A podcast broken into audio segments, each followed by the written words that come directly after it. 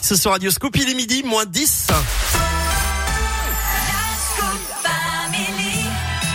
Philippe Lapierre est avec nous. Bonjour Philippe. Bonjour Eric. Bonjour à tous. Euh, midi moins 10, 10 comme J moins 10 avant Noël. euh. Oui, exactement. Et un Noël 2022 responsable, bien sûr. Ah oui, bien Un sûr. bonne nouvelle, hein, puisqu'aujourd'hui, plus de 2 Français sur 3 peuvent trier tous leurs emballages sans distinction. Trier, c'est devenu beaucoup plus simple. Il faut savoir qu'en France, hein, pour les fêtes de fin d'année, on consomme chaque année 20 000 tonnes de papier cadeau. C'est énorme.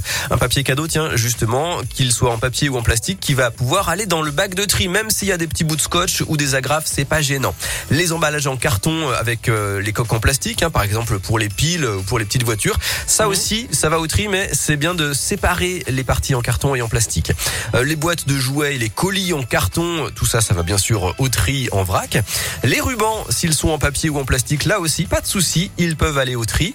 En revanche, s'ils sont en tissu, là, il faut soit les jeter, soit même, c'est mieux, les garder pour les réutiliser pour un, un prochain cadeau. Les chocolats, les papillotes, je sais que vous en mangez pas mal, Eric.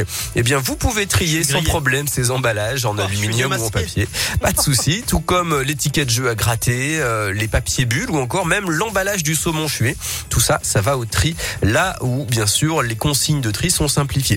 En vous revanche, au tri, ça veut dire le bac jaune, quoi. le bac jaune, exactement, avec les emballages, ouais, tout à fait. Ouais. Euh, les serviettes en papier, en revanche, hein, tout comme les papiers d'hygiène, mouchoirs ou essuie-tout, ça, ça va euh, dans les ordures ménagères. Ça, on peut Ouais, pas le recycler, non.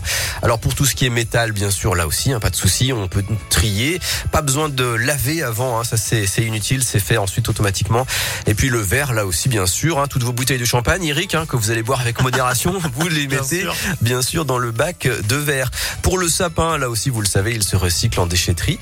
Et puis les jouets que vous n'utilisez plus, eh bien vous pouvez soit les donner, soit les déposer dans une ressourcerie. Rendez-vous sur radioscoop.com pour retrouver toutes ces astuces. L'entreprise euh, spécialisée dans la réduction des déchets Citeo a édité une infographie très pratique. Et puis en cas de doute, vous avez toujours l'appli gratuite Guide du tri. Voilà, bonne fête de fin d'année à tous. Merci beaucoup Philippe. Vous parliez des bouteilles de champagne. Eh bien, je vous le dis, demain à la même heure, ça sera la minute santé bien-être. Oui. Et on vous donnera des petites astuces, des petits conseils pour éviter le pire ou en tout cas ne pas vous pourrir vos fêtes de fin d'année. Et sachez-le, le, le, le bouchon de, de la bouteille de champagne, Ouais. eh bien, c'est un accident bête et c'est la première cause de cécité traumatique en France. Ah bon si vous le saviez, ça. Ah non, c'est incroyable. Donc voilà, c'est hyper dangereux. Donc on évite de secouer la bouteille de champagne en direction des gens. C'est, c'est- ça sert à rien. Oui. Vous pouvez juste vous gâcher vos fêtes. Ok. Et finir aux urgences. Oui, ça n'a pas de penser. sens. Bon, on a d'autres petits conseils, d'autres petites astuces. Euh, demain, euh, à la même heure. Merci Philippe, la Terre, la Pierre et vous. C'est sur radioscope.com. À plus Philippe. Salut, merci. La suite avec Christophe Willem, je tomberai pas. Et Laurent Wolf, Eric Carter.